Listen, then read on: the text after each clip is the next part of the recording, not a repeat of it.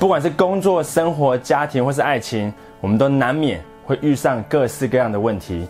有些问题比较容易解决，有些问题就看似比较复杂，没有那么容易处理。但不管你遇到的是什么样的情况，要解决任何问题的第一个步骤，就是要先弄清楚你所遇到的是什么样的问题。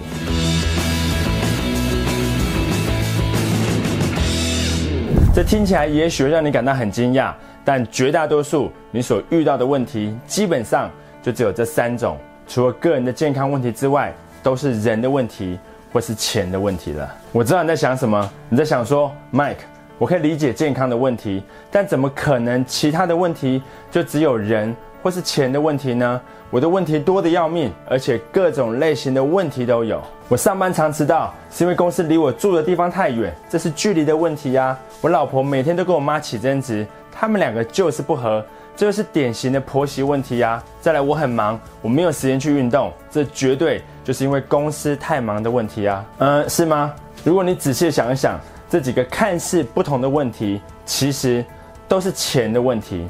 如果钱不是问题的话，你大可从家里搬出去，买个在公园旁边、离公司近又有健身房的房子，这样子你的距离问题、婆媳问题，或是工作太忙没有时间运动的问题，就都一次解决了，不是吗？这些看似不同的问题，其实都是因为钱的问题而导致的症状。就像一个人出了车祸，腿断掉了，一只断掉的腿确实是个问题。但其他都只是不方便而已。虽然钱不能买到所有的东西，但不可否认的，它能够处理一大部分你所遇到的问题。如果你没有钱的问题，那大部分能够用钱解决的事情，对你来说当然就不会是个问题了，对吧？所以钱不是问题，问题是没钱啊。我知道这个时候你也可能还在想说，OK，Mike，没钱。确实是个问题，但我有还有很多其他的问题呀，我感情的问题、工作的问题、人际关系、沟通表达，甚至是情绪或是个性的问题，这些问题都不是用钱可以解决的。没有错，的确有很多的情况不能用钱来解决的，因为这些问题都涉及到你与他人的关系，也就是人的问题。一个人从睡醒眼睛一张开，就是在处理人的问题。不是人的问题，就是钱的问题，基本上就只有这两种问题而已。除了个人的健康因素之外，你几乎找不到其他的例外。所以要解决问题的第一步，就是要能够判断你所遇到的是什么样的问题。那很多时候呢，你会卡在问题里面，找不到解决的方法，那是因为你把人的问题。当做是钱的问题在处理了。一个男生刚好爱上了一个只想要利用他的女孩，他帮他买包包、送晚餐，还帮忙修电脑当工具人，花光了所有的积蓄。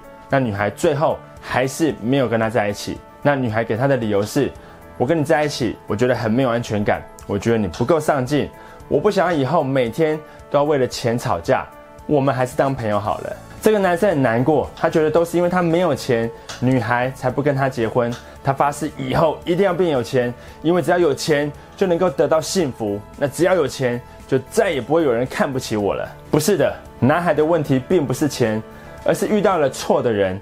这个女孩从一开始就不爱他，就只是想要利用他而已。或是你遇到一个恶邻居，总是来找你麻烦。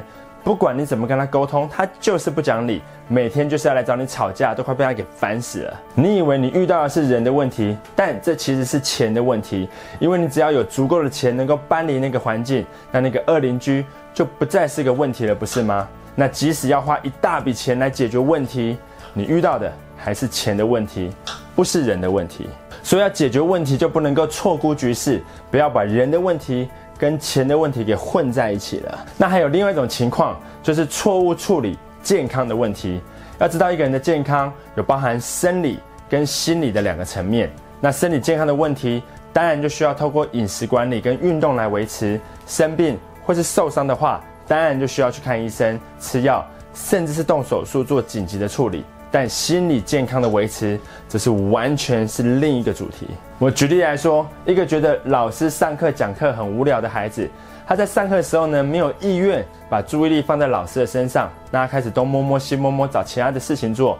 结果这个老师认为孩子有注意力不集中的症状，要父母亲带他去看精神科医师。那医生诊断后呢，就开了一堆药给孩子吃，那试着想要去改善孩子。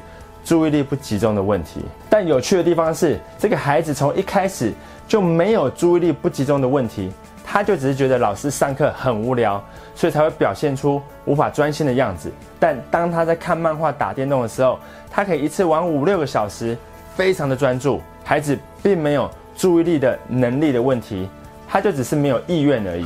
如果是你，你觉得台上讲话的人很无聊？告诉我是否有一颗药吃下去之后，台上的人就会突然变得很有趣？我想应该是没有。然而，大多数的药物都是有副作用的，而且没有一颗药可以解决意愿跟想法的问题。这就是为什么在处理健康问题的时候，一定要先能仔细分辨你所遇到的是生理健康的问题，还是心理想法。或是意愿的问题，不然错误处理所衍生出来的新问题，往往都会比原本的问题更加棘手，更加难以处理。好，那既然你现在已经知道，所有你能够遇到的绝大多数的问题，基本上就是个人的健康问题、人的问题，或是钱的问题。也许你还能想出更多的问题，但他们基本上会落入这三个类型的问题里面。有时可能会同时是钱跟健康的问题，也可能。会同时是人、钱跟健康的问题都有。我知道这个时候你在想说，Mike，我现在理解这三种类型的问题了，也知道在解决问题之前要先能正确的辨识问题。但我到底该怎么做呢？我可以怎么做来处理健康、人跟钱的问题呢？这个问题问得非常好。这也是我接下来会透过一系列的三部影片来跟你分享，能够有效改善这三种问题的方法跟技巧。如果你正面对一些问题，不知道该怎么处理，基本上就是这三种问题，那你应该会喜欢接下来的这个改善问题系列。所以别忘了点击订阅频道跟打开通知按钮。非常感谢你今天的收看，别忘了分享给你的朋友。那我是张麦克，我们下部影片见。